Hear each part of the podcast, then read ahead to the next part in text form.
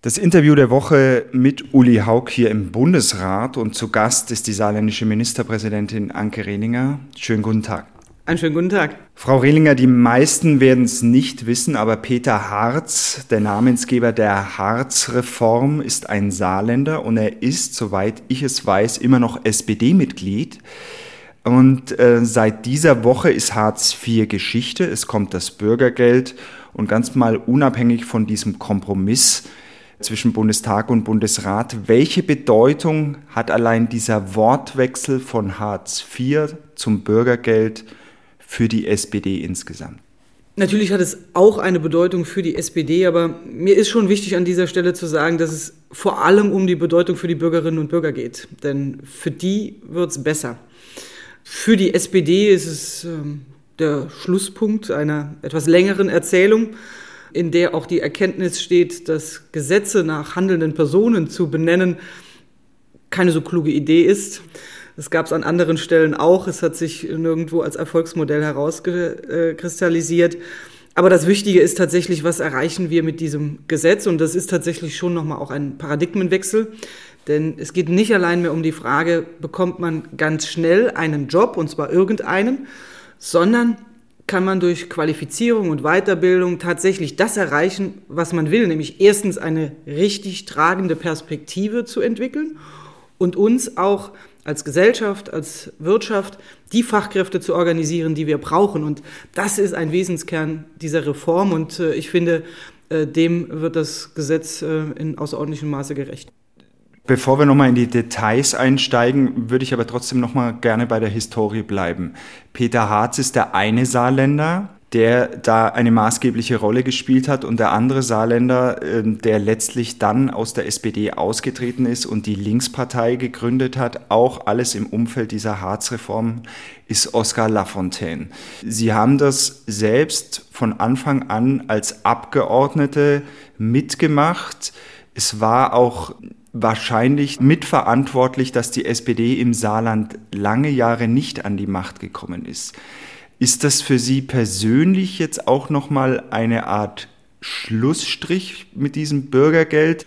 Ehrlich gesagt bin ich momentan eher mit dem Vorausblicken beschäftigt als mit dem Zurückblicken. Und bezeichnenderweise, aber total entspannt, äh, hatte ich ähm, äh, in dieser und in der letzten Woche äh, die Gelegenheit, sowohl Oskar Lafontaine als auch Herrn Hartz äh, zu treffen.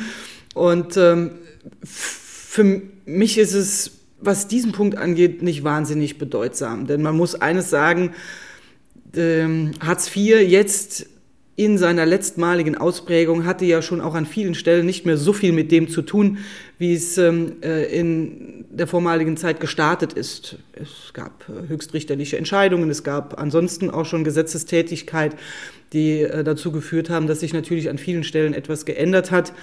Aber es gibt jetzt, und das ist ein zweiter wichtiger inhaltlicher Punkt, eine Regelung, die, glaube ich, tatsächlich eine, eine Fehljustierung äh, in diesem äh, Gesetzeswerk äh, korrigiert hat, die vielen Menschen viel Angst gemacht hat und wo sie, glaube ich, auch ein Stück weit von der SPD tatsächlich enttäuscht gewesen sind. Das waren auch Abstiegsängste. Nicht nur die Frage, bekomme ich die Chance wieder ein- und aufzusteigen, sondern wie real ist die Gefahr des Abstieges. Und da bin ich bei diesem sogenannten Schonvermögen.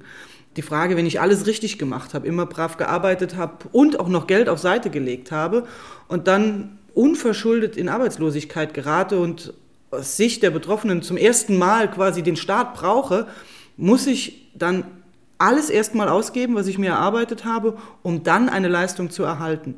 Das war ein, ein Vorwurf, den ich tatsächlich äh, auch für begründet gehalten habe und der jetzt gerade mit, äh, mit der Einführung des Bürgergeldes äh, entkräftet werden kann, Gott sei Dank.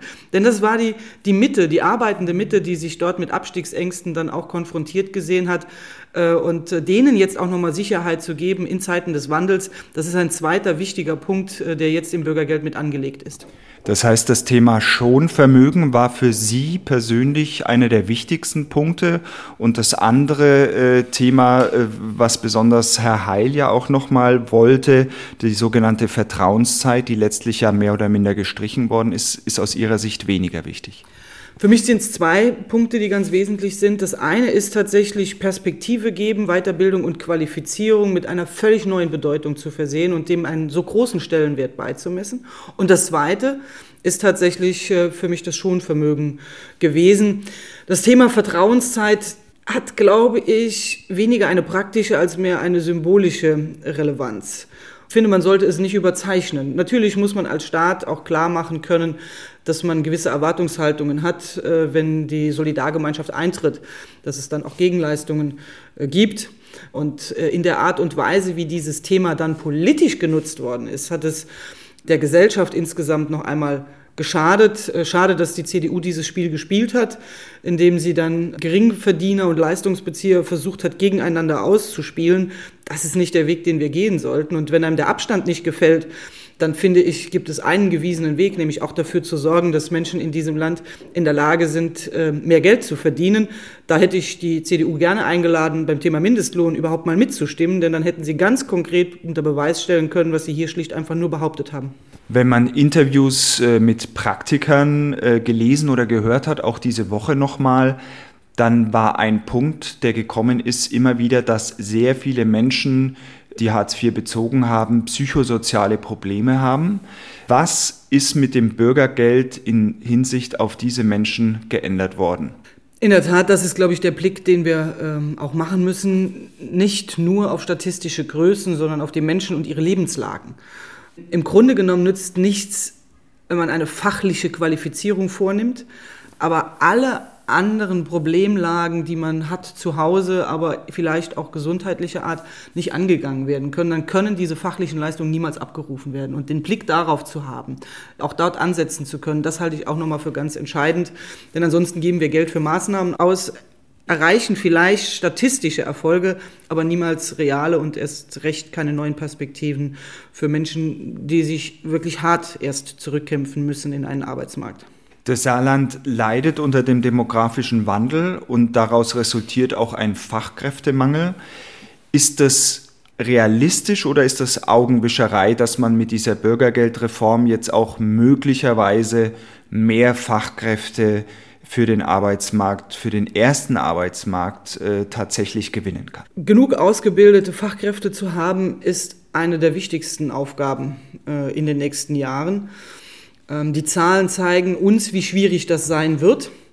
Man wird sicherlich mehrere Ansatzpunkte dafür wählen müssen, dafür zu sorgen, dass die Menschen, die hier schon leben und momentan noch nicht einem ersten Arbeitsmarkt zur Verfügung stehen, Qualifikationen erhalten, mit denen sie dann als gute Fachkräfte in den Betrieben mitarbeiten können, ist dabei außerordentlich wichtig, mengenmäßig betrachtet. Wir dürfen dort ja niemanden zurücklassen. Wir müssen daneben die, das Thema Frauenerwerbsquote angehen. Die Frage von Schulabbrecherinnen und Schulabbrecher muss dabei eine Rolle spielen. Und insofern ist das auch ganz wichtig, hier nochmal zu gucken. Bei den Langzeitarbeitslosen ist eben der Anteil derer, die keine Ausbildung haben, unfassbar hoch. Und es zeigt eben auch, wo man nochmal letztendlich ansetzen muss.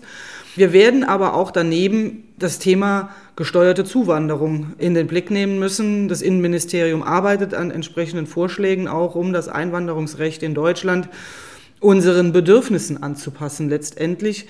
Aber ich glaube, dass ähm, erstens, wie gesagt, der Menge nach wir uns um die kümmern müssen, die schon hier sind aber zweitens auch im Zusammenspiel mit einem neuen Einwanderungsrecht es notwendig ist, um eine vernünftige gesellschaftspolitische Debatte auch dazu zu haben, dass es nicht heißt, wir kümmern uns nicht um die hier sind, sondern holen uns jemanden von außen. Das darf nicht passieren, nicht entweder oder, sondern beides muss passieren, damit äh, das Thema Fachkräfte nicht zu einem Flaschenhals wird. Im SWR-Interview der Woche die saarländische Ministerpräsident Anke Rehlinger und unser zweites Thema äh, sollen die deutsch-französischen Beziehungen sein.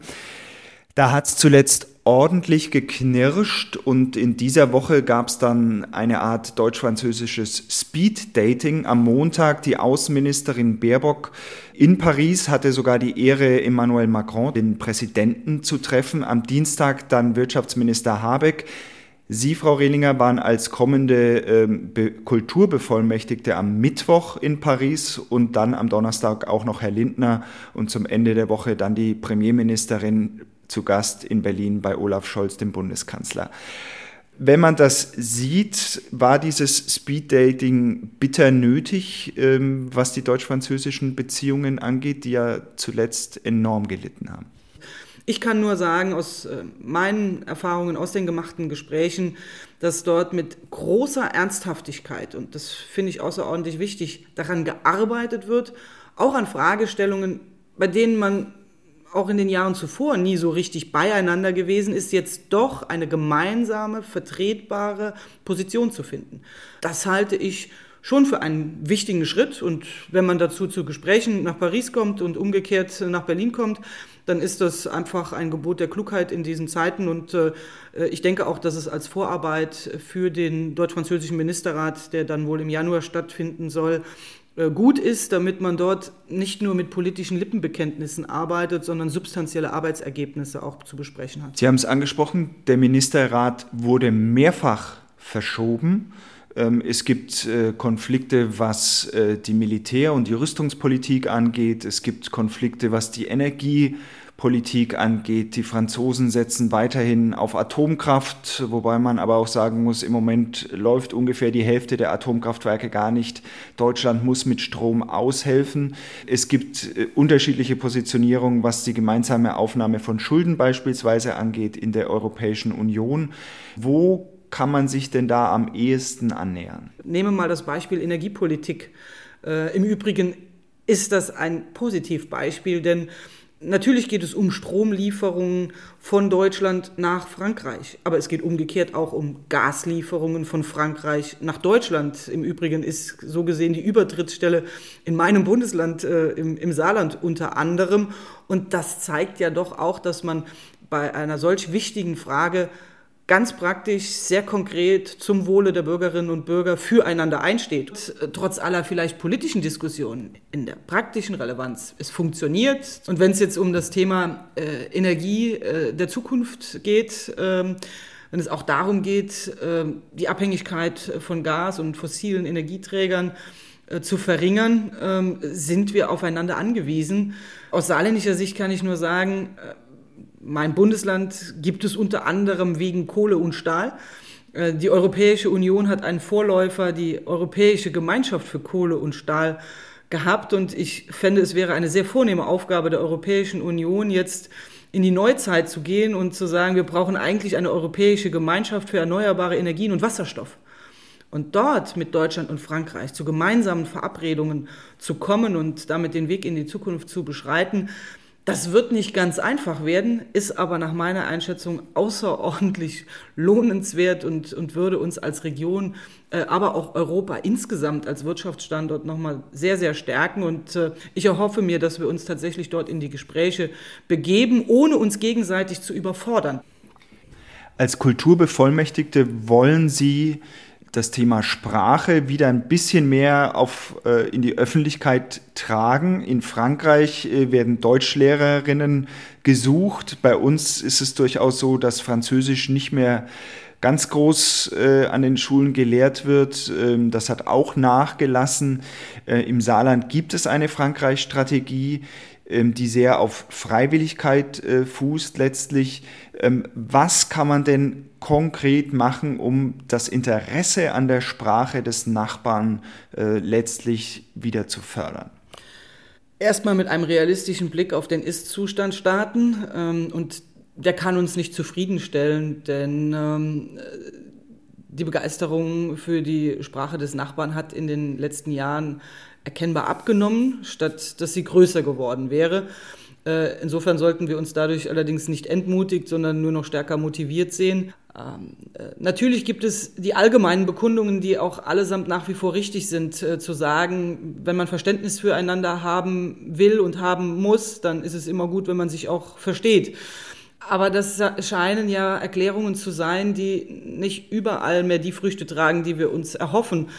Deshalb ist auch nochmal überlegenswert, inwiefern wir auch darauf hinweisen können, dass die Sprache des Nachbarn auch durchaus wirtschaftlich betrachtet ähm, äh, ein Vorteil sein kann, wenn man sie spricht. Es gibt viele Regionen in, Äh, in Frankreich, genauso wie auch in Deutschland, wo zum Beispiel deutsch-französische Unternehmen ansässig sind. Und äh, was ich von dort immer wieder höre, ist ganz klar die Botschaft, dass das auch ein, ein ganz wichtiges Thema ist. Und ich glaube, wenn wir dort nochmal auch viele erklären lassen, welche Bedeutung die Sprachkompetenz dort besitzt in diesen Unternehmen, dann können wir vielleicht den einen oder anderen auch nochmal von einem wirklichen persönlichen Mehrwert überzeugen, wenn sozusagen dieser übergeordnete Gedanke schon keine hinreichende Wirkung entfaltet hat, dann muss man es vielleicht etwas kleinteiliger angehen.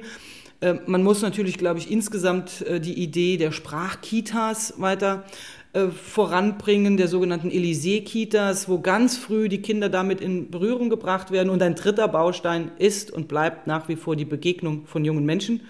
Denn ich glaube, äh, dass das ein, ein außerordentlich prägendes Erlebnis von allen letztendlich auch ist. Diese Austauschprogramme, wir müssen sie vielleicht noch in größeren Größe anlegen. Vielleicht muss man sie auch mehr koppeln mit zusätzlichen Interessen, die Jugendliche nun mal haben, egal ob das äh, kultureller Art ist, durch gemeinsames Musizieren äh, oder aber auch sportlicher Art ist. Das ist immer eine schöne Brücke, die man, die man gehen kann, äh, um dann von, von, von Jugend an äh, die Begeisterung auch für das andere Land und damit letztendlich auch die Sprache zu wecken.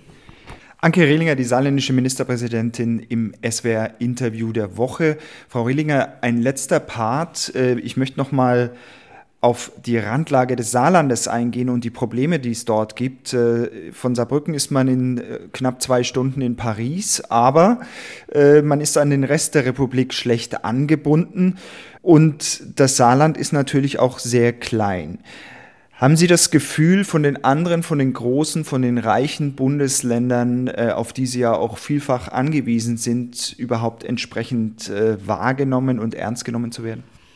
Herr Haug, Ihre Einleitung äh, veranlasst mich zu ein bisschen Widerspruch, denn ähm, äh, ja, es, es stimmt, äh, geografisch betrachtet äh, liegen wir nicht ähm, äh, in der Mitte Deutschlands, aber in der Mitte Europas. Und deshalb sind wir nicht nur aus historischer Sicht begeistert äh, von grenzüberschreitenden Aktivitäten und äh, von Europa, sondern weil es eben einfach auch wirtschaftlich klug ist, einen Großraum für sich mit erschließen zu können. Und äh, das wollen wir auch als Chance für uns ähm, tatsächlich begreifen. Und ähm, die Größe spielt dabei nicht nur eine Rolle, sondern äh, die Agilität. Und äh, in dem Fall nehmen wir, glaube ich, ganz zu Recht. Und es wird uns auch dankenswerterweise immer wieder mal bestätigt, auch ähm, die Kleinheit zum Vorteil, denn damit sind die Wege auch kurz und das äh, äh, finden Entscheidungsträger in der Wirtschaft insbesondere sehr charmant, äh, wenn man Dinge sehr klar, sehr präzise mit klaren Strukturen vor Ort vorantreiben kann. Und dafür steht eben unser Bundesland. Insofern ähm, äh, zahlenmäßig äh, ist das richtig, aber es, es ist kein Nachteil, sondern wir versuchen vor allem daraus einen Vorteil zu machen. Gerade in Zeiten des Wandels, der Strukturwandel in unserem Land ist außerordentlich herausfordernd. Wenn uns das alles gelingt, ähm, dann wird aus den Befürchtungen und Ängsten, die es jetzt bisweilen gibt, äh, zu Recht vor allem Zuversicht, äh, dass wir mit dem Wandel mehr Chancen als Risiken verwirklichen. Nichtsdestotrotz äh, sind Sie ja äh, trotz allem auch auf die Unterstützung der anderen Länder und des Bundes angewiesen, was diesen Strukturwandel, der sich ja schon über Jahrzehnte hinzieht, äh, letztlich angeht. Ähm, Sie sind quasi dauerhaft in diesem Umstrukturierungsprozess. Welche Vorteile, welche Änderungen könnte man denn noch für die Länder einführen, wenn man sich anguckt, neben dem Saarland liegt Luxemburg, die sind eigenständig, die können tun und lassen, was sie wollen und entsprechend mit ihren Steuern umgehen, wie sie wollen. Und da fließt letztlich im Vergleich Milch und Honig. Also welche Möglichkeiten wünschen Sie sich als kleines Bundesland mit Randlage, zumindest was Deutschland angeht, um die Situation im Saarland zu verbessern? Was wir brauchen, ist, dass wir die Instrumente, die wir haben, auch so schnell einsetzen können, wie wir es brauchen da geht mein Blick eher in Richtung EU-Kommission und da würde ich mir sehr wünschen, dass dort die Entscheidungsgeschwindigkeit, äh, insbesondere auch in beihilferechtlichen Fragen, der Transformationsgeschwindigkeit ein Stück weit angemessener wäre. Das heißt jetzt konkret? Ich habe großes Verständnis dafür, dass momentan unfassbar viele Dinge dort entschieden werden müssen. Die Corona-Hilfen, die wir rausgegeben haben, das sind alles beihilferechtliche Sachverhalte, die von der EU-Kommission im Sinne des Wettbewerbs geprüft werden müssen. Und insofern äh, hatten die sicherlich auch ein hohes Arbeitsaufkommen und haben das nach wie vor. Aber das Problem ist einfach, wir haben die Rahmenbedingungen auch in Sachen Klimaschutz der Sache wegen auch zu Recht sehr festgezurrt. Und jetzt müssen wir aber auch gucken, dass wir jetzt dementsprechend schnell genug Handlungsfähigkeit äh, immer wieder an den Tag legen können. Das fordert jeden, jeden Tag und äh, da brauchen wir, glaube ich, dort, wo sich gute Entwicklungen abzeichnen können, auch ein bisschen mehr Geschwindigkeit, denn wir befinden uns dort nicht in erster Linie in einem innereuropäischen Wettbewerb, aber viel gefährlicher ist unter anderem auch jetzt, nachdem äh, die beiden Administrationen da durchaus eine ganze Reihe auch von Unterstützungsleistungen ins Schaufenster gestellt hat, der Wettbewerb zum Beispiel mit den USA als Standort. Und da müssen wir als Europa insgesamt attraktiv äh, erscheinen. Und ein Punkt für die Attraktivität ist sicherlich auch die Entscheidungsgeschwindigkeit. Stichwort äh, regionale Steuern könnte man da nochmal äh, Standortvorteile daraus generieren? Das ist ja auch ein Punkt, der immer irgendwie im Wettbewerb zwischen den Ländern eine Rolle spielt, kommt vor allem von den äh, eher reicheren Südländern, die, die dann sagen, die Länder sollten da mehr eigene Möglichkeiten haben. Ähm, ist das ein Punkt, den Sie teilen würden? Also ich halte nicht allzu viel davon, jetzt in einen ausgeprägten Steuerföderalismus einzusteigen. Ähm, äh, Im Übrigen auch das führt nicht zu mehr Übersichtlichkeit für potenzielle Investoren und alles, was dazugehört. In der Wirtschaftskraft, trotz all des Strukturwandels oder vielleicht auch wegen, sind wir eigentlich immer noch ganz gut aufgestellt gewesen als Bundesland, allerdings in der Finanzkraft immer ganz hinten anstehend. Ähm, wenn man das nochmal ins Verhältnis setzt, finde ich, kann man feststellen, haben wir eigentlich schon einiges richtig gemacht. Äh, viele fleißige Menschen in diesem Land, Saarländerinnen und Saarländer, haben ihren Beitrag auch dazu geleistet. Ein bisschen soll es ja auch Mut machen, nicht nur im Sinne von Eigenlob, sondern dass eine Region, die so massiv unter Veränderungsdruck steht, das erfolgreich hinbekommen kann, dass das auch an anderen Stellen in Deutschland gelingen kann. Denn äh, auch im Ruhrgebiet äh, gibt es äh, Wandelprozesse, die gestaltet werden müssen, die man hinbekommen kann, mit Perspektiven für die Menschen und am Ende nicht nur Verlierern. Genauso aber auch der Ausstieg aus der Braunkohle in Ostdeutschland. Das sind alles Prozesse, die man mit einem Stück weit Zukunftsoptimismus angehen muss, mit einem Plan, stimmt, auch Geld, aber eben auch mit Zukunftsoptimismus. Und wenn wir, weil wir ein Stück weit früher an sind, da auch jetzt ein positives Beispiel mitgeben können, dann ist das nicht nur schön äh, für uns in unserer Region, sondern dann hilft das in Deutschland und dem Wirtschaftsstandort und vor allem den Menschen hier äh, insgesamt. Daraus schließe ich, dass Sie äh, von einer Länderneugliederung äh, grundsätzlich nichts halten. Ich halte nichts davon. Ähm, äh, es, es würde uns an keiner Stelle weiterbringen. Die Vorteile, die wir jetzt in unserer Kleinheit haben, die würden ein Stück weit verloren gehen und ähm, die Finanzsituation der Bundesländer ähm, äh, zumindest die als potenzielle Partner in Betracht kämen, scheint mir nicht sehr viel besser zu sein. Äh, insofern äh, macht es auch keinen Sinn, in einer großen Einheit dort aufzugehen. Und es gibt definitiv auch spezifische, strukturspezifische Fragen in unserem Land, die kann man einfach besser vertreten, wenn man drei eigene Stimmen im Bundesrat hat, als wenn man nur Teil einer großen Einheit ist. Und äh, das ist schon ein entscheidender Vorteil, den würde ich ungern aus der Hand geben. Abschließend die Frage ähm, mit Blick auf eine Länderfusion ähm, würde ja vor allem Rheinland-Pfalz ins äh, Spiel kommen. Kennen Sie einen Pfälzerwitz? ich äh, kenne ganz viele, da ich gelegentlich Kurt Beck in der Vergangenheit und auch aktuell getroffen habe. Er hat natürlich immer jede Menge Saarländer Witze gemacht und das Gute bei diesen Witzen ist ja, dass man ihn auch umgekehrt erzählen kann. Ja, natürlich äh, kenne ich einen. Was ist der Unterschied äh, zwischen einem äh, weißen Hemd und einem, und jetzt kann man es wahlweise ersetzen, Pfälzer oder Saarländer, mit dem weißen Hemd kann man überall hingehen. In diesem Sinne vielen Dank äh, für das Interview der Woche, Anke Rehlinger. Herzlichen Dank, alles Gute, Glück auf.